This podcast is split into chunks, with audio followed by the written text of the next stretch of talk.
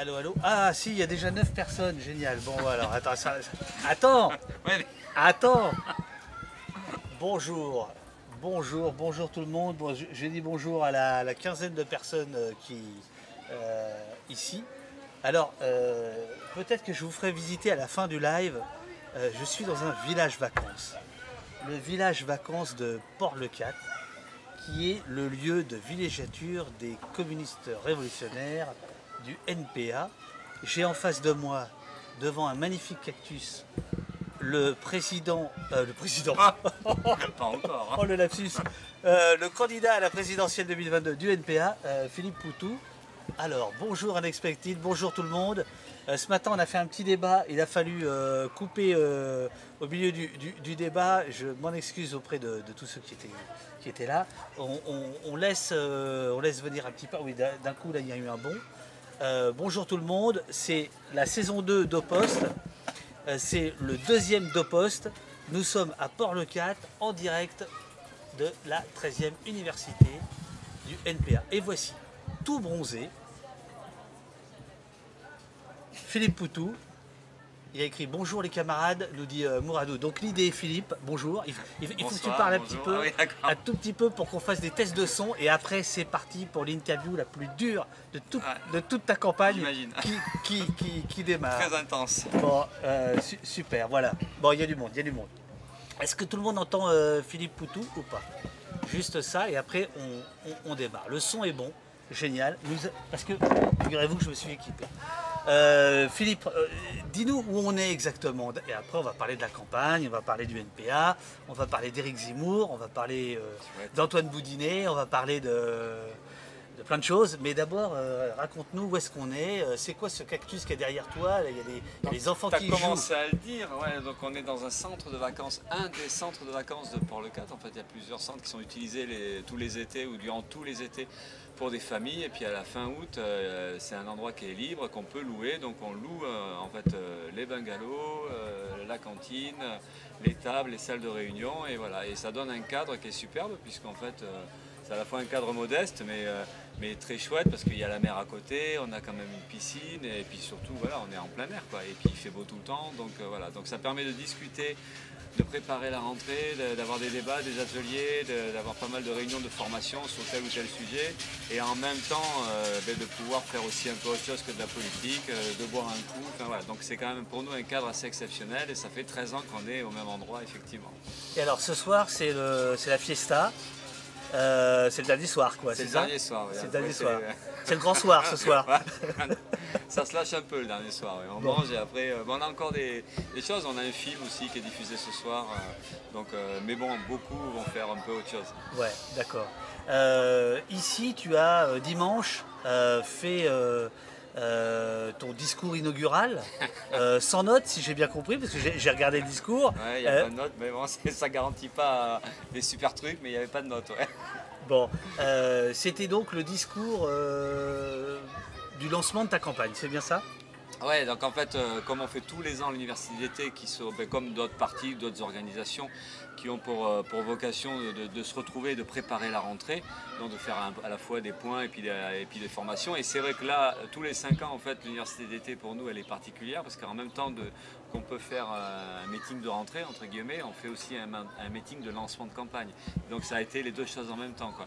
Donc j'étais pas tout seul à parler, hein, on a plusieurs camarades qui sont intervenus, on a essayé de couvrir pas mal de sujets différents et dedans effectivement on a fini le meeting avec euh, l'intervention que j'ai faite qui est euh, qui avait le, enfin, qui était un peu le signal du lancement de la campagne, d'essayer de, montrer le profil qu'on aurait, euh, même s'il n'y a pas beaucoup de surprises ou beaucoup de changements, et puis d'essayer de, dévoiler, enfin de dévoiler, de- de- d'expliquer comment, enfin qu'est-ce qu'on va dire dans cette campagne, grosso modo. Ok. Alors, euh, on va faire exactement comme ne font pas les autres. On va d'abord attaquer le fond. On va d'abord parler du programme. Et après, on expliquera euh, comment tu vas t'y prendre, la forme, la campagne, euh, les 500 signatures. Et je rappelle euh, que, je dis d'ailleurs, je salue les modos, Eurial, François, Robin et Jessica, qui me font remonter les questions. N'hésitez pas à poser des questions à, Philippe. Les, points saillants, les faits saillants du, programme du NPA, c'est quoi? Déjà, c'est avant de discuter à proprement parler d'un programme, c'est un peu le profil de notre, de notre candidature. Euh, ce qu'on a envie de représenter dès le départ. Et c'est vrai qu'on euh, a commencé d'ailleurs le meeting par ça, c'est de dire ben voilà pourquoi on est là, parce que c'est pas si simple que ça, ni, pour nous. Hein. c'est des choses qui se discutent. Euh, nous, on n'est pas électoraliste et on n'est pas pour la fonction présidentielle. Euh, mais on y est quand même. Donc qu'est-ce qu'on y fout en fait dans cette élection-là? Alors on a une expérience, on peut toujours expliquer voilà ce qu'on a fait par le passé et ce qu'on a envie de continuer à faire. Mais voilà, c'est pas simple pour nous. Donc on a eu des débats parce qu'il y a des camarades qui pensent que c'est pas forcément justifié qu'on y soit. Et puis là on est dans un contexte politique qui nous apparaît plus difficile que d'habitude, avec euh, une campagne qui nous apparaît comme euh, profondément pourrie à plein de points de vue, et notamment on le voit, la dérive droitière et ultra-droitière qui est pas une nouveauté, mais on a l'impression qu'à chaque fois on franchit des étapes qui sont assez graves. Et là, on nous pronostique à nouveau un deuxième tour entre l'ultralibéral euh, Macron et puis la fasciste Le Pen. Autour de ça, une droite, euh, même si elle est éparpillée, qui va être profondément réactionnaire. Euh, une extrême droite donc qui sera multiple peut-être ce coup-ci. Et puis une gauche complètement éparpillée, fragilisée et même avec des, certaines des candidatures qui auront un aspect assez droitier quand même. Donc du coup voilà. Tu penses à qui là par exemple euh, Le PC, euh, le PC qui, euh, qui démarre une campagne bizarrement, enfin bizarrement entre guillemets, mais sur des terrains qui ne sont pas du tout de gauche, quoi, notamment le soutien à la police et des discours sur les, le soutien aux migrants qui revient à ne plus soutenir les migrants. Enfin, il y a quand même des tas de choses qui, montrent en fait, qui révèlent aussi une droitisation de la gauche. C'est pas nouveau non plus, mais bon, on a toujours l'impression que ces choses-là s'installent et s'aggravent. Donc voilà, on est dans ce contexte politique-là d'une faiblesse des mobilisations et de reculs sociaux en fait, voilà, d'un rapport de force particulièrement dégradé. Et, nous, on est un tout petit, euh, on ne va pas se dévaloriser, mais il faut reconnaître les choses. On est comme beaucoup d'organisations d'ailleurs, on souffre aussi de, euh, d'un affaiblissement militant. C'est quand même euh, incroyable, Monsieur Poutou. Je te dis, il faut parler du fond et tu es déjà dans la. Mais on peut y aller. Mais oui, mais, on, on, parlera du fond. non mais alors parce que parce que le fond, ça démarre de ça. Euh, c'est le contexte, il est là, et à partir de là, on y va. Pourquoi on y va Et donc, c'était d'expliquer que malgré ces conditions qui sont difficiles, qui nous apparaissent euh, même à la limite défavorables pour nous, malgré ça, on fait un effort et on y va. Et c'est vrai qu'on y va par, un aspect volontariste. Euh, et, en même temps, parce qu'on considère que malgré toutes les faiblesses qu'on peut avoir et malgré toutes les difficultés que comporte la situation politique, on considère qu'on a une utilité à être là. Et euh, après, on pourra discuter de la division de la gauche et tout ça. Mais voilà. Donc voilà, ça, c'est un peu le truc de départ. Après, si c'est pour, s'il faut aller vite sur le programme, on est. Ah non, on a tout le temps. Moi, j'ai tout le temps. Hein, euh, Moi, je fais des lives de 15 heures hein, parfois. donc. Euh, Là, je crois que je les tiens pas. Non, on, dans le mouvement. On, a promis qu'à. Parce que donc c'est la fête du, du NPA tout à l'heure. Donc à 19h, on libérera euh, le dénommé Poutou Philippe. Euh, donc euh, on a, une, petite heure. le programme, alors oui, quand même, je reste sur, le, je reste sur la forme puisque tu, as invoqué. comment, vous, comment vous répondez à votre propre paradoxe? Vous Tu peux pas dire c'est la troisième fois que je me présente. Avant il y avait Besancenot, avant ça il y avait Krivine, que des gens sympathiques et, rigolards. ça suffit pas. Comme réponse. Comment vous arrivez à résoudre votre paradoxe Vous êtes contre la fonction présidentielle et vous allez euh, à la candidature euh, c'était ça que j'essaie d'expliquer, c'est que voilà, ça fait partie, à la fois ça c'est un paradoxe et c'est une difficulté qu'on a, et euh, en plus du contexte politique et donc euh, de, l'extrême division des, forces militantes et de, la faiblesse du mouvement social, parce que nous on considère qu'effectivement ce qui peut changer les choses réellement, en fait, c'est le rapport de force dans la société, et donc c'est complètement lié aux luttes sociales, aux mobilisations, et on est dans un, dans un moment où il y a des luttes, des résistances, mais ça, on sent bien qu'on est dans un rapport de force particulièrement défavorable où on prend tous les coups dans la gueule, que ce soit d'un point de vue démocratique, c'est peut-être la dernière euh, la dernière phase en fait, hein, les, reculs, euh, les reculs démocratiques, euh, euh, toutes les lois liberticides, les violences policières qui commencent à être anciennes, mais ceci dit, ça s'installe bien dans le paysage, avec derrière des, violences judiciaires. Enfin voilà, on est dans un contexte comme ça. Donc après, voilà, est-ce qu'on y va, est-ce qu'on n'y va pas? Et, donc nous, on conclut qu'on a décidé encore une fois d'y aller. Et on y va parce que, parce qu'en fait, c'est peut-être une prétention qu'on a, mais on pense qu'on est utile, on pense qu'on a des choses à dire et des choses que d'autres ne diront pas. Euh, y compris à gauche. Et donc c'est vrai que le profil qu'on a, qu'on voudrait avoir, qu'on voudrait continuer à avoir, c'est ce profil anticapitaliste, ce profil du candidat, donc du coup ben, qu'il faut qu'il gère ses contradictions, parce qu'en fait, euh, nous on pense que la fonction présidentielle est profondément antidémocratique, donc c'est difficile pour nous de faire comme si on avait vraiment envie d'être le prochain président, euh, sans parler du réalisme de, cette idée-là, quoi, parce que vu les rapports de force électoraux, bon, on peut dire le NPL a aucune chance, c'est pas la peine qu'il fasse croire qu'il peut l'être. Mais donc effectivement, comment on gère cette question politique? Mais nous, une élection présidentielle, ça pose de fait le problème du pouvoir politique, ça pose le problème de fait de, bah, de, l'organisation de la société, d'un projet, et donc on a notre place. Même si on rejette effectivement la, fonction présidentielle, même si on rejette globalement les institutions telles qu'elles sont, nous on pense qu'il faut une démocratie directe, et on pense que la Ve République, que la République bourgeoise dans son ensemble ne peut pas du tout représenter un espoir de démocratie. Donc dans tout ça, on est là quand même parce qu'on a envie de dire, ben ouais, voilà, notre projet, ben ouais, c'est le renversement de tout ça. Alors c'est pas l'élection qui va le renverser, mais euh, pourquoi on pourrait pas euh, faire que cette élection-là soit aussi une occasion de débat politique, de mettre des idées sur la table, et puis en même temps de, montrer qu'il y a d'autres perspectives que celle de, ben, de, finalement se faire toujours piéger par cette élection-là. Alors petit euh, message technique au modo pour leur dire que je suis bien sur le canal questions et que donc les questions que vous faites remonter du chat, je les poserai tout à l'heure à, Philippe. Euh, je, reste quand même sur cette idée-là. Euh, d'une certaine manière, euh, l'élection présidentielle, c'est un. Il y, a un côté produit, il y a un côté marketing, il y a, quelque chose de profondément capitaliste aujourd'hui dans une, dans une campagne électorale. C'est beaucoup de pognon, vous, vous avez rien, ou trois fois rien. Et ça aussi, est-ce que là, il n'y a pas un paradoxe à jouer ce, jeu-là, qui est quand même un jeu... Euh, par exemple, comment financièrement tu vas faire pour les meetings? Comment le NPA fait pour les meetings? Vous allez en faire deux dans toute la campagne Vous allez en faire... Euh, euh, en fait, euh, c'est la particularité de la campagne présidentielle. Bon, il y a la phase recherche de parrainage, puisqu'en fait, on est officiellement candidat que si on franchit cette barrière-là. Une barrière qui est pour nous antidémocratique, parce que c'est un filtre, mais c'est 500 parrainages. Voilà, il faut aller les chercher. Et euh, il n'y a que les petites candidatures qui sont obligées d'aller les chercher, puisque les partis qui ont des élus n'ont pas besoin d'aller les chercher. Euh, ils, appellent, ils en appellent à leurs élus et ils ramassent comme ça 500 parrainages. Donc tous les gros partis n'ont aucun problème, parce que 500, ça, ça t'invite quand on a des élus de maires, conseillers généraux, ça se dit plus, mais départementaux ou régionaux, euh, les députés, tout ça, c'est voilà. Et donc il y a des partis qui n'ont aucun problème. Il suffit qu'ils claquent les doigts, en quelques jours, ils les ont les 500. Donc nous, on a un boulot à faire. Donc ce boulot-là, il coûte de l'argent de fait, puisqu'en fait, on prend notre voiture, on part à deux ou à trois, et on va dans les petites communes.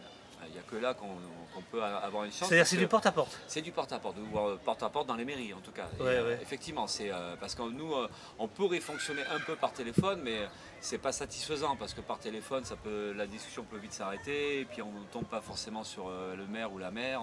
et euh, donc on y va direct, voilà, on, y va. Si on voit, on prend rendez-vous, on discute si c'est possible de suite. il y a le contact humain. Pour nous, c'est fondamental. Il y a un contact humain. Donc du coup, voilà. C'est une voiture, de l'essence et puis euh, du temps.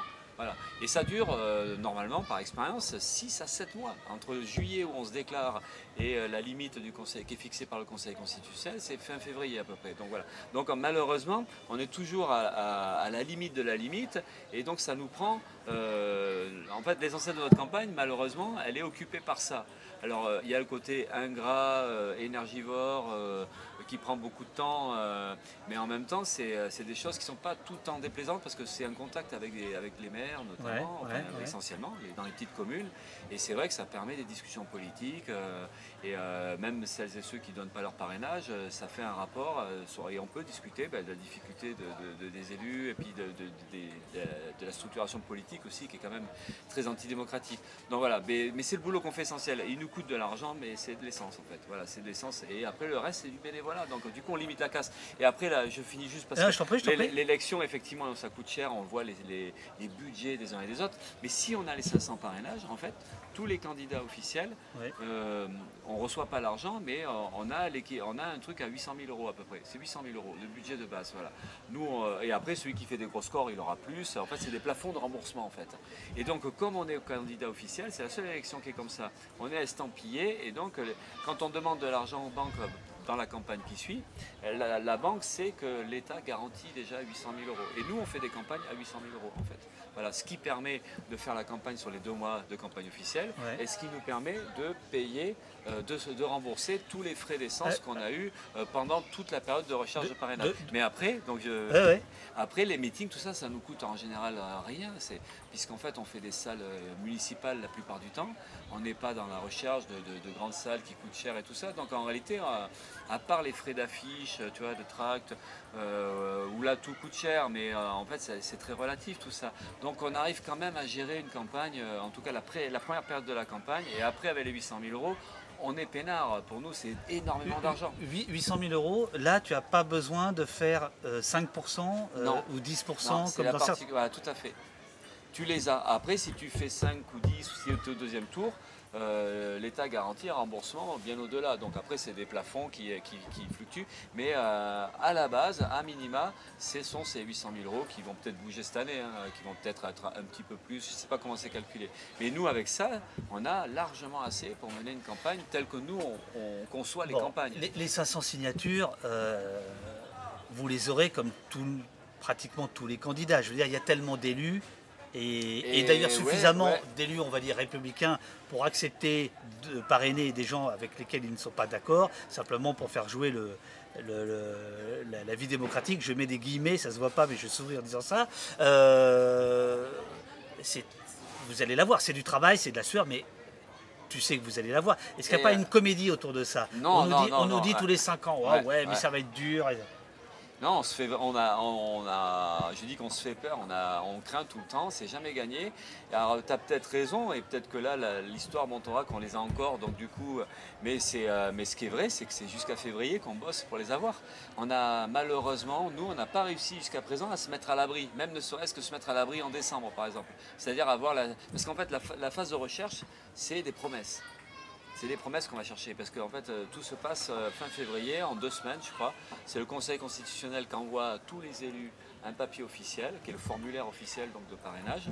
Et ces élus-là, euh, depuis la dernière fois, donc il y a eu des modifications de la loi, renvoient par la poste, par un système de codage et tout ça, ils renvoient ce document officiel signé. Soit ils parrainent pas, ils n'envoient rien, soit ils parrainent et ils, envoient le document.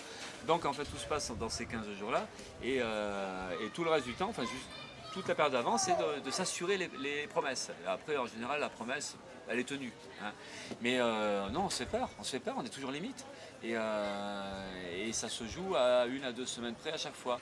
Mais euh, on aimerait bien raisonner comme toi tu le dis, mais il y a des camarades qui se disent on devrait y arriver, mais bon voilà, c'est pas, pas garanti, c'est jamais garanti. Et là, on peut penser qu'il y a des conditions politiques qui peuvent compliquer la situation. Mais en même temps, il y a des conditions politiques qui peuvent aussi nous aider à les obtenir. D'abord, euh, on a une petite popularité. euh, la campagne de 17, euh, on est, enfin moi personnellement, mon nom il est, il est connu. On n'a pas besoin d'expliquer aux maires euh, et aux élus. Voilà, on sait- ils savent qui c'est, ils se rappellent des débats, ils se rappellent un peu de ce qu'on a fait, de ce qu'on défend. Donc ça peut C'est nous aider. c'est ce, que, c'est ce que dit Fan de Rien. pour les 500 signatures, depuis le temps que vous êtes au présidentiel, vous n'avez pas des valeurs sûres tous les 5 ans. J'ai entendu des gens euh, dont vous savez euh, voilà, qui, vont, qui vont signer. Euh, Ouais, et alors, mais le problème qu'on a, c'est enfin, un des problèmes, euh, c'est que par exemple, sur les 500 et quelques parrainages qu'on a eu la dernière fois, ouais. plus de la moitié des élus qui nous ont parrainés ne sont plus élus. Donc, Ah, ah, vous portez la poisse en plus. Non, c'est pas ça, c'est qu'il y, a- il y a visiblement, alors après il faudrait voir, euh, il y a un, un turnover comme on dit, ou en tout cas, mais ça se passe surtout dans les petites communes. Il y a beaucoup de, de gens qui, euh, bah, qui font un mandat et qui arrêtent euh, parce que c'est très très compliqué quand même d'être élu dans une petite commune, hein, parce que ça n'a rien à voir être élu Bien dans sûr. une grosse commune et une petite. Et donc du coup on s'aperçoit qu'il y a un turnover relativement important. Et donc euh, ça, nous, ça nous oblige à, à- Parce que quand si tous les élus étaient quasiment réélus, bon on essaierait de revoir tous ceux qui avaient parrainé, même si euh, quelqu'un qui parraine ou quelqu'une qui parraine une fois n'a aucune obligation euh, de parrainer euh, encore pour nous la fois suivante. hein. Mais Alors, voilà, donc, je- euh, mais bon, on est dans un, dans un, dans un jeu politique qui est, qui est quand même difficilement maîtrisable, parce qu'en plus, il faut savoir que le parrainage, même si c'est une caution démocratique, c'est-à-dire que ça met à l'abri l'élu, c'est-à-dire que c'est pas du tout un soutien politique, c'est pas du tout quelqu'un qui dit, moi, je vais voter NPA, ou, euh, donc c'est une caution démocratique, c'est-à-dire c'est de dire, voilà, comme tu disais, hein, pour, pour la République, pour la démocratie, euh, j'accepte, enfin je permets à ce que cette personne-là puisse être candidate. Donc c'est une caution démocratique, mais ceci dit, on est dans un système de politique euh, où tu as un jeu de pression permanente, divers et variés. Par exemple, un maire qui appartient au PS, il va avoir la consigne de son parti de ne pas parrainer quelqu'un d'autre que le candidat socialiste. Euh, bon, alors après, dans les petites communes, souvent, c'est des, des élus qui ne sont pas encartés ou qui sont suffisamment loin des pouvoirs politiques pour avoir un peu plus de marge de manœuvre. Mais après, cette marge de manœuvre qu'ils peuvent avoir d'un côté, ils ne l'ont pas forcément de l'autre parce qu'ils ont un peu peur de, de comment euh, leurs habitants euh, vont réagir, comment leur conseil municipal, qui est souvent, euh, si c'est 10, 12, 15 élus, c'est souvent sans étiquette, avec des gens à sensibilité écolo, des gens à sensibilité centriste, de droite, de gauche, et ils tiennent à l'équilibre de leur équipe. Donc du coup, pour pas risquer des disputes, eh ben, ils préfèrent pas parrainer. Enfin voilà, on est dans une situation qui est jamais simple. D'ailleurs, la plupart des, élus, ils se parrainent pas à cause de ça. Donc sur les 36 6 000, on va dire, élus qui existent, puisqu'il y a à peu près 35 000 communes, et puis après on peut... Et puis en fait, on se dit, il y a largement la place pour plein de candidatures, mais sauf qu'entre les partis qui récupèrent 1000, 2000, 3000, 4000 parrainages pour éviter que, parce qu'en fait 500 ça suffit, mais il y en a, ils vont en prendre beaucoup plus. Ah, pour éviter que les ah autres bah les ah bah oui, plus ils absorbent, euh, plus ils absorbent, plus s'ils ont envie de se dire, ouais, mais celui-là, il va se présenter, donc on va tout faire pour pas que, ou lui compliquer la vie. Donc il y a ça qui se joue, donc il y a des consignes de partis euh, qui sont ou écrites ou euh, envoyées, enfin, ou... Euh, donc ça, ce sont Dis-moi, dis-moi Philippe, qu'est-ce qu'il y a de... Non, je, je, voudrais qu'on aborde le fond et on va revenir parce qu'il y a plein de questions de politique, de politique politicienne, mais, mais de fond quand même, mais quand même sur le fond. Le programme, donc tu l'as pas dit, mais je vais, je vais, je vais, je vais, je vais le, je vais le dire. Pris des notes. J'ai pris des notes. le revenu universel, que vous mettez très haut.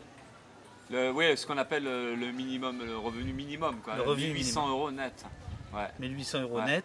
Euh, tu as une formule pour ça C'est le pass monétaire Le pass monétaire, ouais. Ah, mais là, là ça, c'était pas ma formule. c'est un, camarade qui a trouvé la formule. Tu es un peu euh, timide là. Ah, euh, donc ça c'est le pass monétaire, c'est ce que vous allez mettre en place. Euh, euh, répondre aux urgences sociales, notamment en nationalisant les banques, en rendant les transports gratuits, la retraite à 60 ans. Pourquoi je suis obligé, moi, de dire ton programme? Tu n'y crois pas toi-même? Mais si, mais c'est vrai que moi, c'est soit je suis trop rigoureux ou trop... trop mais on essaie de, faire... Euh, euh, par étapes. Quoi. Donc c'est pour ça qu'une candidature, on ne peut pas démarrer la candidature en sachant tous les problèmes politiques qu'il y a, en disant ben, nous on va demander le, SMIC à, 1800 euros. Voilà, enfin le SMIC et puis tous les minima sociaux. Euh, donc on ne peut pas démarrer comme ça. On est pour, on est même fiers de défendre ces choses-là. Euh, mais il y a plein de mesures. Mais le problème c'est que nous on ne veut pas que le programme il soit vu comme un truc. Des fois c'est démago un programme. Regardez nous on veut ça, machin. Mais, avant, avant, on a envie de discuter d'autre chose. Et c'est pour ça qu'on discute beaucoup de pourquoi on est là. Et du profil, profil c'est notre vocabulaire à nous, ça ne veut pas dire grand-chose peut-être pour, ceux euh, bah, bah, pour les gens qui peuvent nous écouter, mais le profil, c'est un peu, c'est de dire, voilà, quel ah, est je le peux sens, dire que ça nous écoute, le sens de la campagne, le sens de la campagne, enfin, de pourquoi on est là, la posture qu'on va avoir. Euh, donc c'est pour ça qu'on parle d'anticapitalisme. On veut, on veut, en fait, on veut faire, on veut faire exprimer une révolte, un ras-le-bol du système, et même le dire quasiment plus clairement que d'habitude. Euh, on veut pas jouer, on, sait que la révolution, on va pas la faire à la présidentielle, donc c'est pas la peine de faire, de faire le grand discours révolutionnaire. Mais ceci dit, on a envie de dire voilà, ce système-là, il fait faillite, il a fait faillite, ça fait longtemps, les urgences, c'est encore plus des urgences. Euh, donc du coup, nous, on voudrait exprimer une perspective qui est celle euh, du renversement de, cette société-là, euh, et, donc de faire entrer les luttes sociales en pensant que c'est ça qui sera déterminant. Et du coup, le programme, lui, ça devient un programme de lutte, un programme de rupture. C'est comme ça qu'on essaie d'expliquer les choses. Et donc, ce qu'on met en avant, on est lucide quand même, parce que quand on dit le SMIC à 1800 euros, ou quand on dit la retraite à 60 ans, ben, tout, tout, le monde dit, attends, mais là, ça fait des années que tout ça, ça recule, et, et, oui, et, c'est pas parce qu'on va revendiquer ça que. C'est pour ça que nos revendications, elles sont en lien forcément avec. Euh, c'est une discussion pour dire, ben, c'est possible parce que la richesse existe. Sauf que pour que ce programme-là, et encore c'est que quelques mesures sociales, après on pourrait discuter des, réponses écologiques ou des réponses même euh, contre les, oppressions, les discriminations, ou tout simplement même la question démocratique, on s'aperçoit que ces réponses-là maintenant, ça suppose une transformation brutale de, tout l'équilibre politique, et donc ça suppose que le rapport de force il, soit modifié largement, et donc euh, qu'il y ait quelque part une colère dans la rue qui permette que ce programme-là puisse commencer à se mettre en place. Sinon c'est une illusion totale. Euh, donc c'est ça qu'on est. Donc c'est pour ça que et nous on veut pas. On a un programme. Euh, on veut pas apparaître comme les autres politiciens qui disent ben nous on promet ça si on est élu, euh, mais on veut aussi à la, à la fois avoir un programme radical, mais montrer que ce programme-là, il se met en place dans le cadre d'un rapport de force qui serait autre, qui serait différent. Alors il y a Donc, tout ça il y a Glodiman 56. Comment comptez-vous faire pour que le revenu universel ne devienne pas une main d'œuvre aux frais de l'État pour les entreprises? Comment mesurez-vous son impact sur les salaires?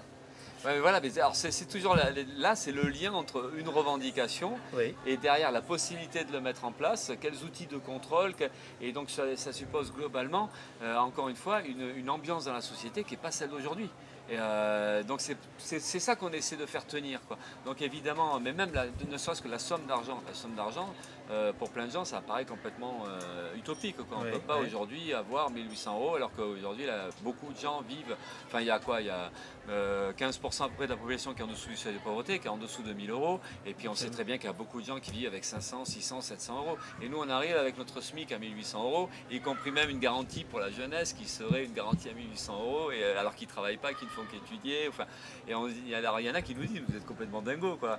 Et, euh, mais c'est l'idée déjà de, de discuter de la répartition des richesses euh, en montrant que c'est possible. Donc après, évidemment que ça suppose euh, un travail sur, sur euh, des calculs et tout ça. Qu'est-ce que ça, qu'est-ce que ça voudrait dire un, salaire minimal à, 1800 euros? Qu'est-ce que ça voudrait dire comme, comme dépense sur l'ensemble de la société? Donc ok, on est d'accord pour dire qu'il y a des tas de choses à, peaufiner, mais c'est le, le, fond même de dire tout simplement, nous, ce qu'on veut, c'est, ce qu'il faut, c'est qu'on ait un minimum vital. Et aujourd'hui, un minimum vital pour vivre correctement, nous, on pense que c'est 1800 euros. Un SMIC, on ne vit pas correctement avec un SMIC. On te demande si c'est brut ou net. On parle en net, nous. Ah ouais, nous, c'est encore plus spectaculaire ah parce que là, évidemment, c'est même il y a des. Il y a que les patrons qui parlent brut. Euh, ouais, ouais, ouais. Nous, on parle en net, effectivement. Donc c'est pour ça, ça fait, ça fait beaucoup d'argent au regard de ce qu'on n'a pas aujourd'hui. Euh, donc euh, on est d'accord. C'est pour ça que tout ça, c'est à chaque fois des discussions sur euh, comment on y arrive, comment on fait. Et on ne veut pas se contenter juste d'une mesure. Et, c'est vrai à tous les niveaux. L'interdiction des licenciements. Nous, on est pour l'interdiction des licenciements. Et la crise sanitaire, même à la limite, elle rend encore plus légitime cette revendication-là dans, l'idée de geler les plans de licenciement. la priorité, c'est la réponse à, la crise sanitaire. Donc la réponse, c'est, enfin la priorité, c'est la santé, c'est comment. Donc, mais en attendant, donc il faut arrêter les licenciements. Et pareil, cette revendication-là, ok, ça, fait, ça peut faire sympa de le dire, mais après la question c'est comment, euh, comment on peut y arriver.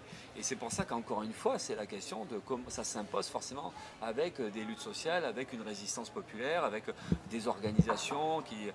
Donc c'est pour ça que la, moindre mesure de notre programme, elle est en lien avec la question de comment on peut y arriver. Un programme, ça s'écrit ça comment au NPA euh, c'est des réunions euh, euh, discrètes à Port-le-Cat au, mois de juin, de juillet, août. comment, vous faites?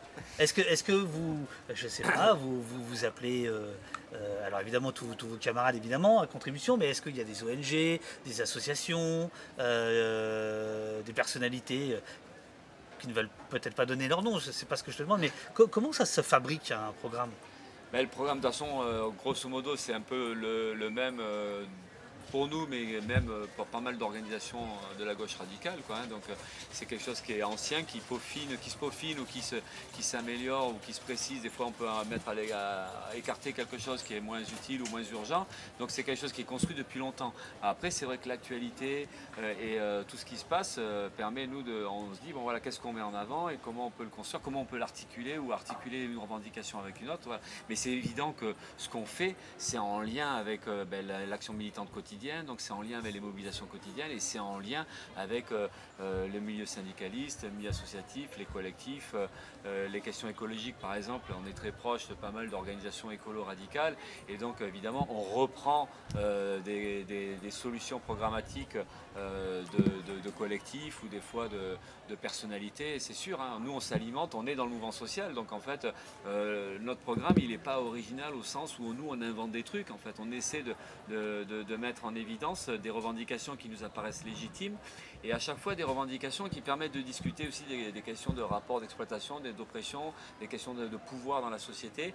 Et c'est pour ça qu'à chaque fois on essaie de discuter de comment la société fonctionne, des richesses qui existent, et puis de, la pauvreté qui est pour nous euh, injustifiable. Donc dans tout ça, euh, c'est des revendications qui se, construisent. De, mémoire, parce qu'il y a tellement de questions que... Ah ben non, elle, oh, les modos, ils sont géniaux. Les modos de, poste, je peux dire... Euh, ça au NPA. Bon alors, euh, euh, Nico, Nico U87, l'ambition est plus de propager les idées, en gros de convaincre que d'être élu, n'est-ce pas? Est-ce que c'est ça Ouais, mais même dit comme ça, des fois on se dit, c'est, euh, évidemment que dans le fond, euh, en cours, de toute façon, il y a le côté réalisme, c'est-à-dire qu'en fait, euh, il n'y a, pas, a pas un rapport de force électorale qui nous permet de penser qu'on puisse être élu, et ça fait pas sérieux de dire oui, on, va, on veut être élu. sur la question des présidentielles, parce que sur d'autres élections, comme les élections municipales, moi je suis élu, donc nous on avait l'objectif d'avoir des élus. alors, il faut le dire, tu es élu à Bordeaux. Euh, sur une liste euh, plurielle. Ouais. Alors, on disait ça à une époque. Ouais, avec, on l'a pas dit comme ça parce que justement ça se disait à une époque. Mais... Ouais, voilà. Alors comment vous aviez dit? Ben, C'était euh, ben, une liste, c'était une liste militante en fait. On disait une liste parce que c'était des militants syndicalistes, gilets jaunes, de collectifs et d'associations militantes bordelaises. En fait, tout un milieu militant qui se retrouvait dans les manifestations. À ce moment-là, c'était la bataille contre la réforme des retraites. Hein. Et puis même y compris encore, il y avait le mouvement des gilets jaunes. Et donc avec des militants de FI et des militants du NPA. Voilà. Et on a fait ce qu'on appelait une liste d'anticapitalistes, mais euh, avec cette, euh, diversité qui, était, quand même inédite.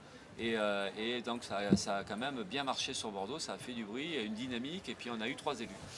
Dont Antoine Boudinet, que nous saluons. Antoine Boudinet, c'est l'un de ces gilets jaunes, un de ces cinq gilets jaunes, qui a perdu une main, et lui c'était à Bordeaux et il est aujourd'hui élu au conseil municipal de Bordeaux sous, à tes côtés. Et le truc qui est émouvant là, sur cette question-là, c'est que Antoine a perdu sa main place Péberlan pendant une manif Gilets jaunes, donc c'était en décembre 2018. Et, et, un an et demi après, il est élu à la mairie de Bordeaux qui se retrouve juste à côté de là où il a, il a perdu sa main. Et euh, donc du coup, il y avait quelque chose de très émouvant. D'ailleurs, ça lui a permis de rappeler au premier conseil municipal euh, cette histoire-là, avec son gilet jaune dans le conseil municipal. Et ça a de la gueule à Bordeaux, hein, quand même, qui est une ville euh, très, plutôt droitière jusqu'à présent et qui est réputée être bourgeoise. Donc un, camarade comme Antoine Gilet jaune et parler des violences policières euh, dès le début des, conseils municipaux, c'était quand même quelque chose qui, était assez fort. Alors, euh, il, me semble que, dis-moi si je me trompe, mais c'est un peu ce qui a posé des problèmes chez vous, le fait que vous ayez fait une liste avec notamment la France Insoumise au sein du NPA, c'est pas très bien passé. Il y a plein de questions là-dessus on est, il faut en parler. Euh, il y a eu une scission. Euh, il y a quelqu'un d'autre euh, qui vient de qui vient du NPA, c'est Anas Kazib, qui va aussi se présenter, enfin qui est candidat, je crois. Hein, qui, en tout cas, il va essayer de. Voilà. donc il y a, plein de questions là-dessus. Qu'est-ce que, qu'est-ce que tu peux en dire? Je lui demanderai. je lui demanderai à Anas le jour où je le verrai, mais toi, qu'est-ce que tu peux nous dire de, de cette scission qui a eu lieu? En votre sein, et notamment, je crois, il me semble, hein, que euh, ce qui a mis le feu euh, au poudres. Ah oui, tout à fait.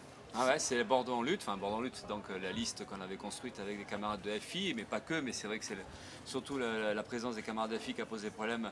Et on a eu, dans le parti, on a eu une crise qui s'est réouverte à partir de là, effectivement.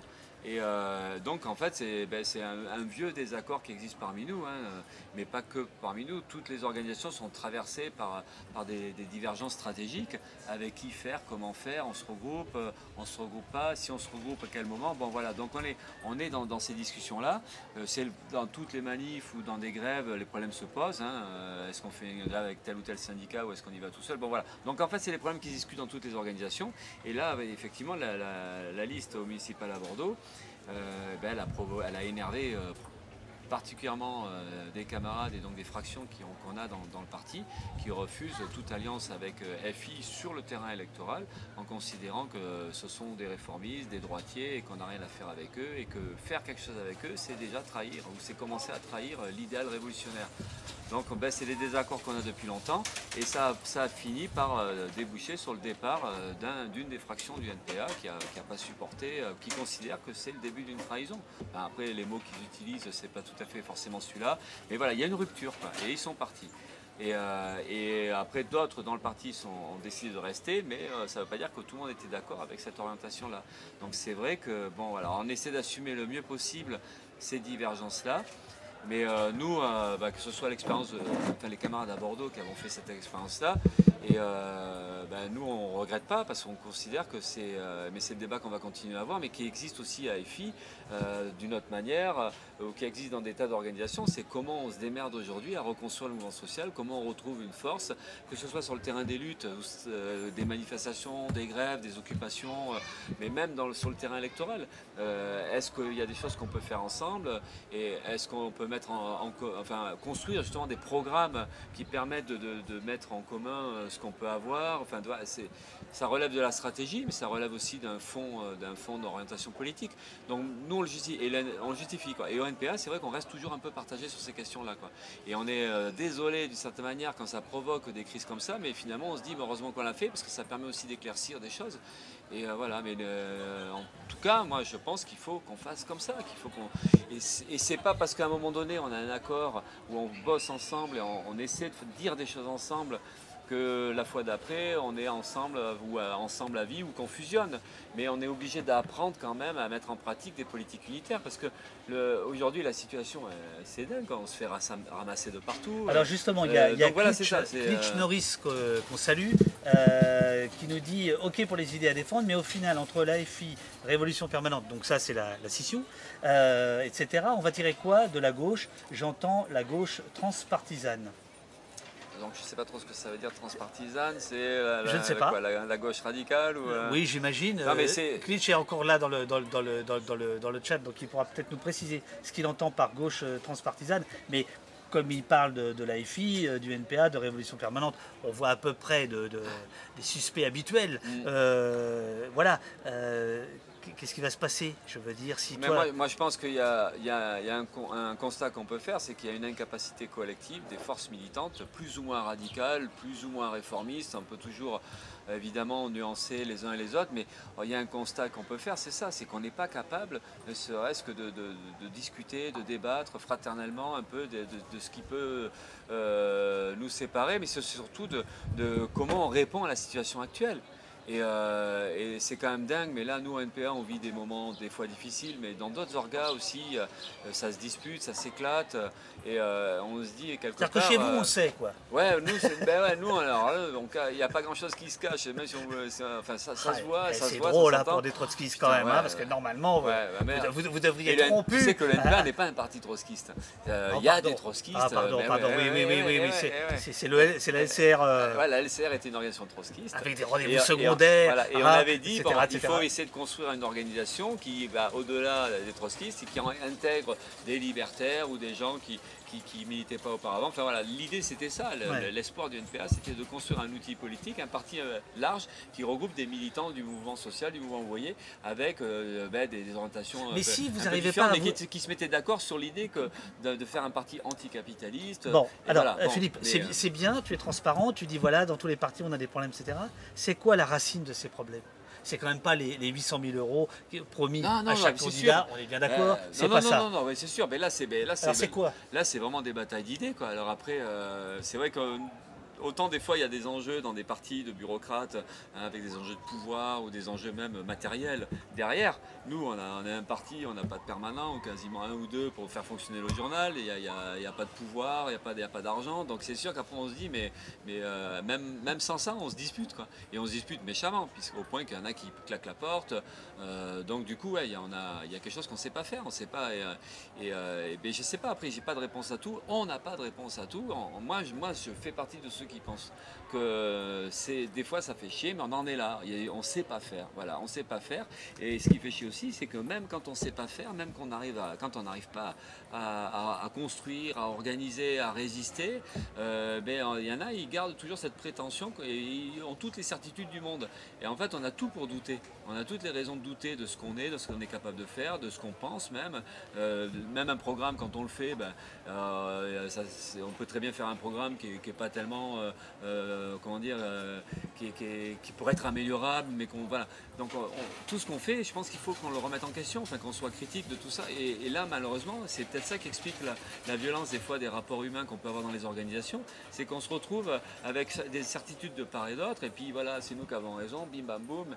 Et voilà, je pense qu'il y a quelque chose qu'il faut qu'on arrive à, Enfin, il y a une sorte d'urgence aussi, quoi. il faut, faut qu'on commence à vraiment à douter, mais pas douter au sens où on ne peut plus rien faire. Mais, voilà. mais c'est vrai qu'il y a plein de choses qui sont. Enfin, moi, je trouve que c'est compliqué. Mais euh, je suis euh, convaincu qu'il euh, il faut tenter des A contrario de, des questions désagréables que je te pose, il y a Valka qui, dit Nos voix sont sans cesse silenciées. Plus il y a de candidats ou candidates d'en bas, plus il y a de paroles. Point. Est-ce que c'est ce que tu penses aussi Eh bien, c'est une partie. moi, je ne le pense pas directement comme ça, mais c'est vrai que du coup, c'est ce que disait à un moment donné euh, Arlette Laguillet quand il y avait, parce qu'il y a toujours eu en fait un lutte ouvrière d'un côté et la LCR de l'autre. Il y a eu des moments où ces deux organisations euh, euh, d'extrême gauche avaient travaillé en commun, mais c'est rare. Et puis là, c'était vraiment les frères ennemis quand même. Hein. Et là, et puis là, maintenant, c'est vraiment, il n'y a même plus de relations, quoi, ou très peu. Même si on a eu un débat hier avec eux, mais un débat euh, où il y a peu de, rapports fraternels en fait. Donc euh, du coup, mais il y, a toujours eu ça, et c'est vrai que c'était une des déclarations du hier qui disait mais c'est pas grave si on est deux ou si on est trois, ça permet au contraire de multiplier la parole qui conteste, tout ça. C'est pas faux, c'est même, même vrai de fait. D'ailleurs, on parle beaucoup de la division de l'extrême gauche, c'est parce qu'on est petit et que quand on est petit, euh, se diviser, ça fait un peu plus déplorable. Mais la, la droite, elle est archi divisée, la gauche institutionnelle, elle est archi divisée. L'extrême droite maintenant va montrer ses divisions parce que on pourrait avoir plusieurs candidatures à tous les niveaux d'échiquier oui, politique. C'est pas, euh, pour nous rassurer. Comme, comme, euh, comme, il ne reste que 20 minutes, hein, on est, ah euh, tu vois, il faut. toi-même, tu reconnais que ça fait chier, tu vois, je, je, je pas le terme que tu dis, que tu es déçu. Pourquoi on, vote, on voterait pour des gens qui, qui s'entendent pas, euh, qui eux-mêmes eux doutent. Ce que tu dis, c'est vrai pour tout le monde, parce que c'est quand même pitoyable euh, ce qui se passe à gauche entre les. Même, même l'université d'été des Verts, tout le monde a bien compris que Piolle, Jadot et tout ça, c'est pas du tout des potes, mais ils se serrent la paluche, ils rigolent ensemble et tout ça, et puis ça va être la guerre à fond. Quoi. Tout le monde sait ça, il n'y a pas d'illusion. Euh, toutes les organisations, le PS, ça fait des années que le PS c'est pitoyable. Donc du coup, alors nous on n'est pas au même niveau parce que c'est vrai que c'est pas les mêmes enjeux, et puis, et puis comme je disais tout à l'heure, on est un petit parti où il n'y a pas d'argent derrière, où il n'y a pas de confort matériel à, négocier. Enfin voilà, on est un parti strictement militant, donc c'est pas les mêmes enjeux. Mais, mais on n'a pas non plus à, comment dire, à culpabiliser ou à être gêné de ça. On a des conflits internes, on a des désaccords internes, il y a des choses qu'on n'arrive pas à résoudre. Et euh, bon, ben voilà, on en est là, mais c'est pas pour ça que notre courant euh, doit s'effacer ou s'excuser d'être là. Parce qu'en en réalité, en plus, le NPA, mais comme d'autres organisations militantes, euh, on fait de la politique vraiment au quotidien. Euh, et ce serait bizarre quand même que le jour où il y a le rendez-vous politique le plus important, c'est à la présidentielle. C'est un rendez-vous politique important, la présidentielle. Même si derrière, ça débouche jamais sur des changements euh, vitaux pour la population, n'empêche que c'est un rendez-vous politique central. Donc une organisation politique militante qui est dans quasiment toutes les mobilisations. Nous, l'NPA, on n'est pas très costaud, mais euh, on a une énergie et une présence dans les, collectifs, euh, dans tout ce qui est unitaire, même dans les, mobilisations, à la fois sur la question écologique, le soutien aux migrants, euh, les questions sociales, la, bataille contre les fermetures d'usines, la défense des services publics, y compris même le soutien aux, revendications basques ou corses. ben, voilà, on est quand même dans des... Donc du coup, cette organisation, nous, euh, qu'est-ce qui ferait qu'on ne pourrait pas, euh, ou, pourquoi des gens euh, pourraient nous dire mais non, vous n'avez pas votre place là Ben si, on a notre place. On a notre place parce qu'on a des choses à dire très particulières et, on a envie de les défendre et de les faire entendre. qu'est-ce que... Malgré nos défauts. C'est quoi votre position par rapport au RIC constituant? Ben nous on est pour, mais bon, nous on, dit comme ça, c'est, pour nous c'est pas satisfaisant. En fait, nous on est pour une démocratie directe. Donc du coup, c'est la, question. Ben, nous on se revendique la Commune de Paris. Alors c'était le 150e anniversaire, mais la Commune de Paris c'est quand même vachement mieux que le RIC.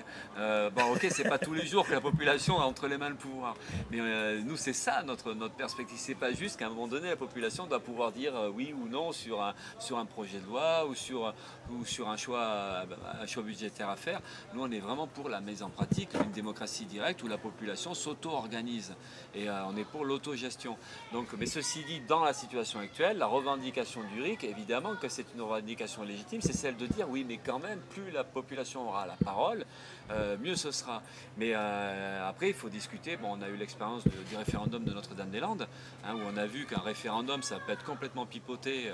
et bon, le paradoxe, c'est que le référendum, il est perdu par les, militants, mais finalement, la ZAD, enfin, la, ZAD gagne finalement. Donc, c'est le paradoxe du, référendum de, Notre-Dame-des-Landes. Mais euh, nous, on pense que euh, c'est plus profond que le RIC. Quoi. Alors, on va pas faire euh, Monsieur Plus, hein, dire voilà, ça c'est pas assez. Mais c'est ouais, c'est l'idée qu'il faut arriver à discuter concrètement comment la population se dote d'outils démocratiques quotidiens. Donc, c'est l'idée du débat politique public. donc, et de la possibilité de décider, mais derrière c'est la possibilité de contrôler une décision. Parce qu'on euh, en est là, on sait très bien que euh, c'est comme euh, un candidat qui gagne l'élection qui dit moi je vais faire ça, je vais faire ça, mais qui contrôle derrière Et la plupart du temps, la promesse elle n'est pas respectée. Donc c'est pour ça que c'est arrivé à discuter d'une société où on va vers une démocratie directe et on pense qu'il y a des moyens techniques aujourd'hui pour le mettre en place. Alors après, ça suppose aussi une conscience politique qui n'existe pas forcément parce que la démocratie directe, ça veut dire une population qui se préoccupe bah, des intérêts collectifs, qui veulent en discuter, qui... et bon, on voit bien la société dans laquelle on est, où, où euh, ben, c'est pas tellement ça qui se passe, quoi, malheureusement. C'est qu'une population qui est plutôt. Euh, euh, ben, qui vote plus déjà, et le fait de plus voter ou qui vote de moins en moins, c'est l'expression d'un rejet, d'un écœurement, d'un ras-le-bol, d'un désintérêt, enfin tout ça se mélange, qui est lié quand même aussi à une société de plus en plus dure, de plus en plus qui est inégalitaire, et voilà, on a, voilà, c'est comment on reconstruit tout l'inverse. Quoi. Alors, il y a euh, un point météo euh, posé par le dénommé Usul, euh, bien connu de nos services. il nous demande si nous avons beau temps. Alors, ça ne se voit pas, mais il y a un bleu azur, quelques, quelques petits nuages, les 500 signatures s'approchent, je les vois dans le cumulus. voilà, il y a plein de questions sur vos relations avec les médias, c'est-à-dire comment, même si je suis étonné, hein, tu parles assez peu du programme, euh, évidemment, il bute totalement euh, sur tout ce qui être développé euh, dans les médias dominants, pour employer l'expression consacrée. comment, comment tu vas faire? Est-ce que tu as envie, est-ce que tu as envie éternellement d'être le candidat qui s'en tire par une pirouette extraordinaire, dont tout le monde se repasse le même, le gif animé et ainsi de suite? Ou est-ce que comment tu vas faire là? La question médiatique, ce mur médiatique. Comment tu vas le percer? Est-ce que, est que tu pensais à le percer? Euh, Ou est-ce que... C'est ouais, un sujet qu'on maîtrise pas du tout, mais parmi tant d'autres qu'on ne maîtrise pas. Mais euh, euh, bon, les médias, entre deux élections présidentielles, on est quasiment inexistant dans les médias. parce qu'en fait, les médias, il y en a qui croient qu'il suffit de frapper à la porte des médias pour, pour y passer. En fait, il faut être invité pour y aller. Et, on n'est pas invité, ou quasiment pas. Et quand on est invité, c'est dans des formules ou très courtes, euh, de toute façon euh, le but c'est pas de pouvoir exposer nos idées, c'est euh, pour une raison ou une autre, bon, de nous titiller, tout ça. Bon. Donc du coup c'est très très insatisfaisant tout ça. Mais là il y a une élection présidentielle, le fait d'être candidat, au moment où on est vraiment candidat, ils sont obligés de nous inviter. donc là ça nous, ça nous offre des espaces politiques pour pouvoir défendre nos idées. Mais, mais voilà, mais entre-temps, ouais, c'est très compliqué. Là, on sait que même en étant candidat à la période de recherche des parrainages, on pense qu'on va avoir très peu de, de, passages médiatiques parce qu'on est hors champ maintenant.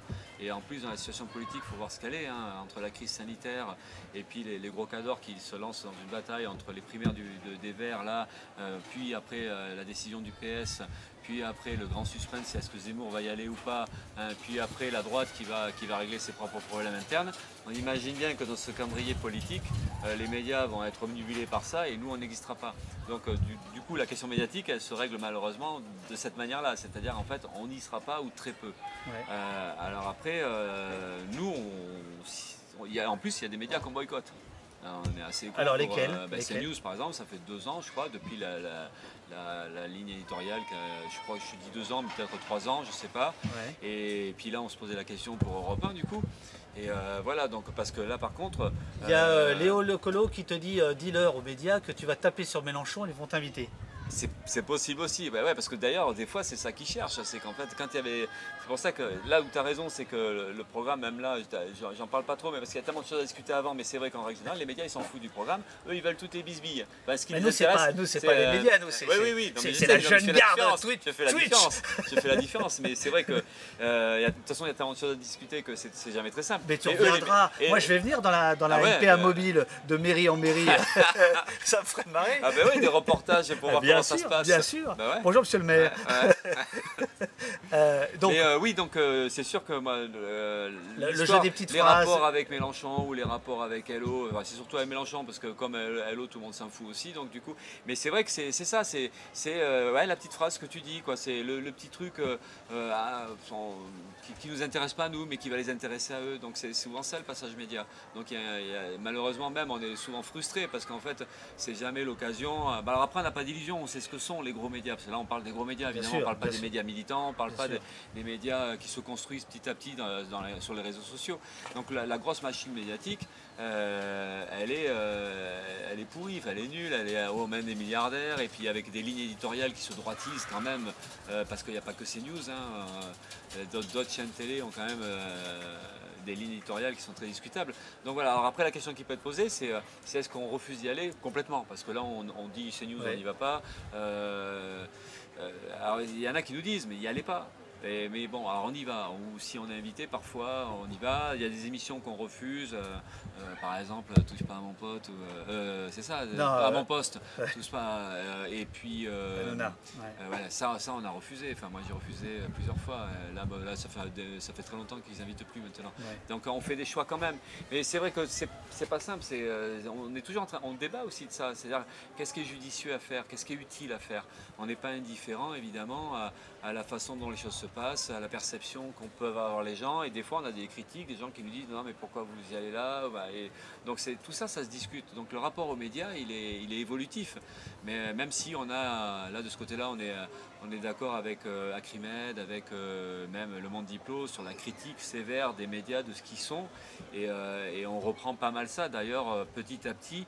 C'est parce qu'on nous a dit qu'on était bien en retard aussi sur la critique des médias et sur euh, qu'est-ce que bah, tu vois par exemple c'est qu'un pouvoir démocratique ferait des médias? Enfin comment on gérerait ça? Parce que c'est facile c'est plus facile à la limite à critiquer quand on est dans la, dans la partie euh, des minoritaires qui se plaint toujours de pas. Mais il faudrait aussi imaginer si jamais un jour euh, la gauche radicale a le pouvoir comment elle traite cette question-là. Donc c'est intéressant aussi, donc ça permet d'affiner la critique.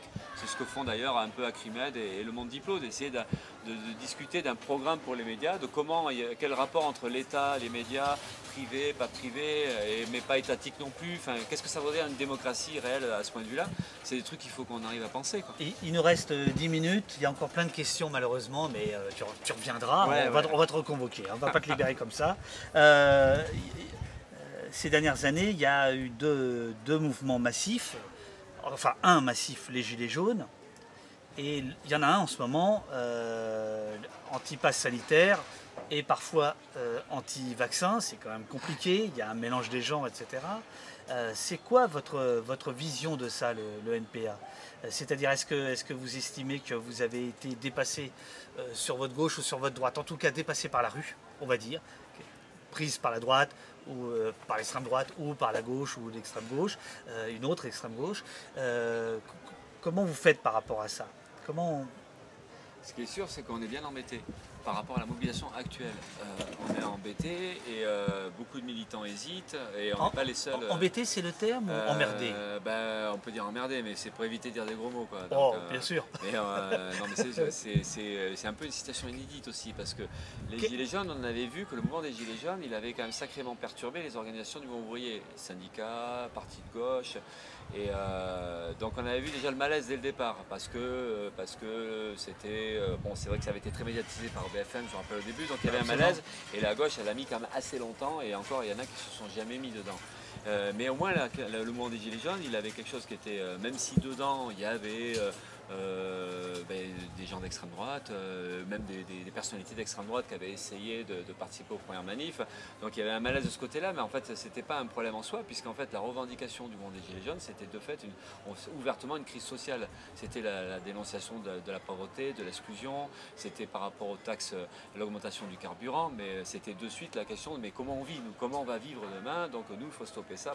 Donc du coup ce mouvement-là, il était clair de ce point de vue-là. Euh, alors après, c'était plus, c'était, ça ressemblait pas au mouvement socio habituel parce que c'était souvent euh, autour des, métropoles, c'était des zones rurales, c'était des populations euh, bien souvent hors champ militant, c'était des gens qui vivaient dans la, campagne, qui, qui, étaient même socialement, enfin c'était pas le mouvement habituel quoi. Donc du coup, ça avait, tout ça, ça perturbait, mais bon, mais c'était clairement un mouvement social de contestation et, là, avec ce mouvement d'aujourd'hui, il y a les deux, enfin il y a deux choses qui se côtoient. C'est ce que tu as dit en fait. Il y a l'aspect que c'est clairement une colère qui est légitime contre Macron, son autoritarisme, son mépris, parce que Macron il prend tellement tout le monde pour des cons que dès qu'il prend une mesure maintenant, ben, elle devient de plus en plus contestée. Et ça c'est légitime, donc, et notamment le pass, le pass sanitaire. Le pass sanitaire, c'est, nous on est contre le pass sanitaire, donc nous on dénonce le pass sanitaire, mais en lien avec tout ce qui a été fait jusqu'à présent de liberticide, tout ce qui, est en lien avec le contrôle généralisé de la population, et, euh, aussi contre le pass sanitaire, parce qu'en fait ça fait un moment qu'on en a ras-le-bol, mais c'est le cas dans les manifs actuels. C'est-à-dire qu'en fait, face à une crise sanitaire, c'est quand même bizarre que la réponse elle soit euh, sur la question euh, autoritaire. La crise sanitaire, il y en a une. Répondons-y en développant le système de santé, en développant une. voilà. Donc du coup, là, donc ça c'est la partie qui fait que cette manif, ben, c'est une mobilisation qu'on a envie de défendre. ça. Mais par contre, il y a une autre partie. Et alors après, je ne sais pas la proportion. Est-ce que c'est aussi important que la première Tu vois, là, ce que tu disais, donc la question anti-vax. Et euh, derrière la question anti-vax, euh, c'est ce qu'on pourrait dire un peu tout un réseau de pensée euh, confus, alors ce qu'on appelle aussi le complotisme, où là tu as tout et n'importe quoi qui circule, et y compris donc des préjugés. Mais ça, est-ce que, vous avez est-ce que vous avez la force, l'énergie, l'envie d'aller vous le coltiner ou... Eh ben on l'a fait. Ou ça pue? On l'a fait, mais ça pue vraiment. Ah ben, ça pue, on l'a fait, et il y a des villes comme à Bordeaux, on a tenté. Euh, avec les copains avec euh, des collectifs, euh, avec des syndicalistes, on a tenté de ce qu'on appelle faire un pôle, un pôle de gauche ou anticapitaliste, en tout cas avec qui reprend des revendications à la fois la dénonciation du pass sanitaire, mais on ne peut pas se contenter de dénoncer le pass sanitaire alors qu'il y a véritablement une épidémie, il y a véritablement une crise sanitaire et puis il y a véritablement un personnel soignant qui est en train d'essayer de sauver des gens. Donc du coup, on ne peut pas se contenter de ça. Donc c'est à la fois dénoncer le pass sanitaire et discuter d'un service public de santé, discuter de nous, on est pour une campagne vaccinale. Donc euh, mettre en avant la nécessité d'une campagne vaccinale, mais pas, pas on n'est pas pour l'obligation vaccinale. C'est pas qu'en soi ce serait choquant, mais c'est que ça peut pas le faire aujourd'hui.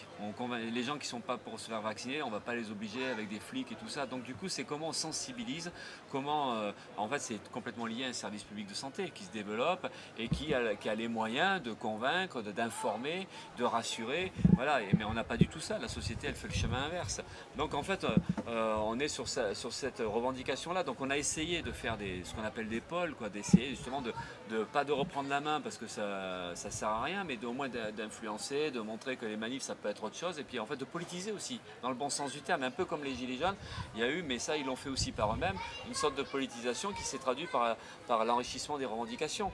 Au départ c'est contre le carburant, et, après ça devient les inégalités sociales, le CAC 40, nous comment on fait pour vivre, et puis la, solitude, l'exclusion, comment on recrée du lien, les ronds-points, tout ça. Enfin, c'est devenu une opération hyper politisante pour plein, plein de gens qui. Euh, et puis ils ont réappris le lien, la discussion politique, enfin, comment on fait, comment on revendique. Bon, et bien là, c'est le même problème qui peut se poser. C'est comment, à partir d'une colère contre le pass, mais avec tout un tas de confusion dans la tête, où tout est mélangé, parce que Macron il est pourri, donc du coup le vaccin il est pourri, parce que Macron défend le vaccin. Et donc tout ça égal, égal, égal. Et on s'aperçoit qu'en fait, oula, ça, ça, devient un peu. Et puis ça va loin. Euh, parce que même la dictature sanitaire, c'est des formules qu'on ne partage pas. Quoi. Enfin, euh, autant. Euh, enfin, Macron, c'est pas encore une dictature. Enfin, donc du coup, mais en, utilisant des mots, enfin voilà, il y a un truc qui, nous inquiète parce qu'on sent qu'il y a quelque chose qui, part en live. Et, alors voilà, donc du coup. Et, dis-moi, est-ce que. on, cite au canon bien sûr, mais est-ce que parmi vos adhérents, parmi vos militants, parmi vos compagnons de route, tu sens qu'il y en a qui sont partis dans ce délire-là? Alors très peu, mais on a des camarades, ça c'est sûr, qui sont. Euh, euh, Il y a des camarades qui sont anti-vax, on en a. Euh, mais là, à gauche, euh, ça fait, par contre, là, ça fait un peu de dégâts aussi quand même. hein. Il y a une partie de militants de gauche qui sont clairement anti-vax. Nous, on a des anti-vax, mais en lien toujours avec l'aspect autoritaire. Donc, euh, on n'a pas les délires qu'il peut y avoir quand même, heureusement. Euh, Enfin, c'est plutôt rassurant qu'on n'ait pas ça, mais on a des nuances effectivement. Même sur, alors là, il y avait le côté anti-vax, eh ben, on a eu quelques débats entre nous. Le côté, même le pass sanitaire, c'est pas, on est globalement quasiment tous contre le pass sanitaire, mais des camarades sont pas en soi choqués par le pass sanitaire, mais du point de vue qu'en fait, il faut bien trouver des réponses à une crise euh, qui existe.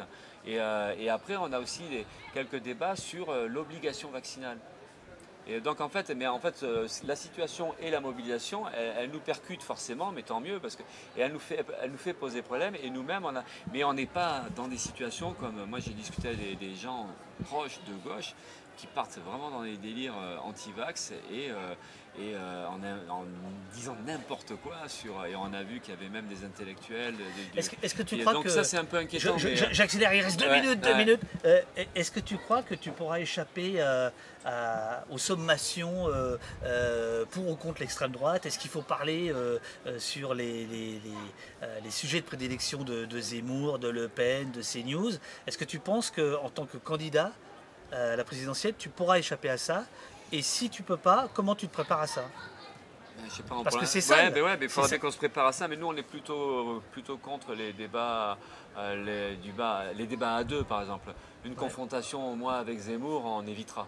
Euh, c'est pas parce qu'on se dégonfle, hein, ou euh, c'est qu'on pense que ça sert strictement à rien. En face des gens qui disent n'importe quoi, qui sont démagos à fond, on ne voit pas l'intérêt. Un débat à plusieurs, bon, on l'a fait, hein, parce que le débat du 4 avril en 17, euh, il y avait Le Pen qui était là. En donc, euh, 17, ah oui, euh, on, ouais. dit, on dit comme Ouais, ça, en moi qui- non, 17 non, non. Moi je dis ça, tout le monde me reprend. En plus en 17. En attends, mais 17 ouais. Oh la vache, allez Et- trancher Le chemin que- des dames Verdun qu'on est au 21e siècle et qu'il faut dire ou 1917. Eh oui, et, absolument, voilà. absolument, absolument. Mais c'est vrai qu'on me reprend à chaque fois. Quoi. Ah bah ouais. Mais euh, non, mais la question des rapports à l'extrême droite, elle est, elle est- elle est- il va falloir, c'est- ça va faire partie des choses qu'il va falloir discuter. Que là, les manifs aujourd'hui, est-ce qu'on en manifeste euh, côte à côte avec. euh, alors là, c'est pas le FN, parce que le FN, il, se mouille pas. ouais, ouais. Mais par Mais c'est contre, on a des groupuscules. voilà, il y a Philippot, par, par- certainement par démagogie et concurrence avec le FN, qui va essayer de tirer les marrons du feu de cette situation-là. Mais après, on a des groupuscules ou, ou ce qu'on peut appeler le- la, la nébuleuse extrême droite qui est là. hein. On a les Civitas, même si ça représente rien en réalité d'un point de vue militant. Mais euh, donc, alors comment on gère ça? Est-ce qu'on manifeste à ces côtés-là? Est-ce que, comme à Montpellier, euh, on organise des, euh, des cortèges qui permettent d'exclure euh, ceux qu'on identifie? Euh, Ça, c'est nous, on est pour. Euh, mais c'est pas possible partout.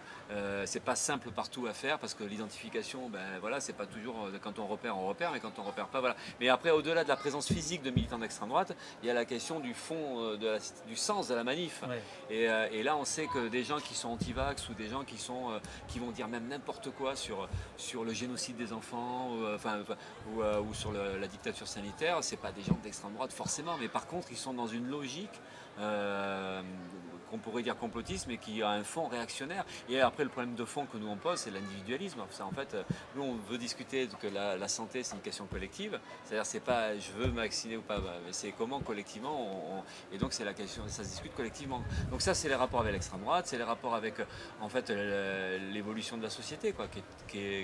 quand on dit il y a un glissement droitier, ultra droitier, c'est pas juste au niveau des scores électoraux, c'est quand on voit que l'extrême droite, elle gagne du terrain. L'idéologie d'extrême droite, l'idéologie individualiste, l'idéologie euh, réactionnaire, elle gagne du terrain à tous les niveaux. Et là, tu disais, euh, est-ce que c'est gênant que l'extrême droite prenne la rue et tout ça? Ben, C'est pas en soi l'extrême droite qui prend la rue, mais ça veut dire qu'aujourd'hui, bon, on risque de rentrer dans une période où il peut y avoir des mobilisations réactionnaires. Bon, on a vu la manif pour tous, mais là, on est dans un truc qui se mélange avec euh, une légitimité anti-système. Et voilà, donc, mais tout ça, enfin, là, il faut qu'on apprenne à. À- mais là, c'est pas juste le NPA qu'il faut qu'il apprenne, c'est comment la gauche militante, la gauche radicale, elle, elle se démerde, à, même là, à la rentrée. c'est- Mais par exemple, L'enjeu, toi, ah, il y, a- il y a plein de gens qui disent c'est trop court une heure, ils ont tellement raison, mais j'ai vraiment. et là, il est déjà 7 heures, hein, donc euh, tu pars quand tu veux. Euh, mais là, euh, il y a un péril imminent quand même. Est-ce que là, euh, vous n'avez pas tous une responsabilité? Je, je pense à toi, je pense à, à ceux qui sont partis, je pense à Mélenchon et, et à ses lieutenants et ses lieutenantes. Est-ce que là, vous n'avez pas une responsabilité? C'est- Forcément, on en a une. forcément. Non, mais je, après, je- je veux dire, euh, à, ne- ouais, à ne pas vous Passé et maintenant. Ouais. Ouais, mais forcément, de toute façon, euh, la, la- la bataille aujourd'hui contre l'extrême droite, euh, ça fait quoi? Ça fait 20 ans qu'on parle de ça, même plus que ça. Plus que ça. Euh, beaucoup plus que ça en réalité. Et euh, quand tu vois où on en est, on, on est obligé de se dire que quelque part y a- on, a, on a été mauvais. Voilà, alors après on peut toujours se rassurer en disant c'est les problèmes de fond de la société, parce que c'est l'ultralibéralisme, euh, la précarité, enfin toute la brutalité de ce monde-là qui fait qu'il y a quelque chose qu'on n'a pas. s'est on s'est fait complètement dépasser. Donc, mais on peut quand même se dire qu'il y a quelque chose qu'on n'a pas du tout su faire. Le combat contre l'extrême droite, on n'a pas été, on a- il y a quelque chose qu'on n'a pas réussi à, enfin on n'a pas convaincu quoi. Donc du coup on est obligé de se dire que euh, on peut se reprocher des choses certainement. Alors ça c'est pour le passé jusqu'à aujourd'hui. Mais aujourd'hui euh, est-ce que ce qu'on fait c'est bien? Est-ce que c'est est-ce que c'est est-ce que c'est efficace? Euh, L'histoire des manifs c'est ça aussi qui se discute. Est-ce qu'on va quand même dans les manifs à fond dans les manifs pour débarquer l'extrême droite pour pas leur laisser la place? Moi j'ai vu il y a un camarade de, la CGT que je connais pas mais qui a écrit un texte sur de la, de la CGT des banques. Je vais pas dire son nom. Il raconte, il dit bon, est-ce qu'en fait notre problème à nous, c'est de réorienter une manif qui part sur un terrain qui n'est pas le nôtre hein, euh, le côté bon, anti-vax, euh, avec un fond un peu réactionnaire quand même, ou est-ce que c'est lancer autre chose? Donc, euh, c'est quoi la bonne stratégie aujourd'hui? Est-ce qu'il faut euh, s'intégrer à la mobilisation actuelle et puis, euh, puisque les gens sont là dans la rue, donc c'est vrai que c'est un peu problématique d'aller lancer autre chose à côté, alors qu'on reprendrait une partie des revendications.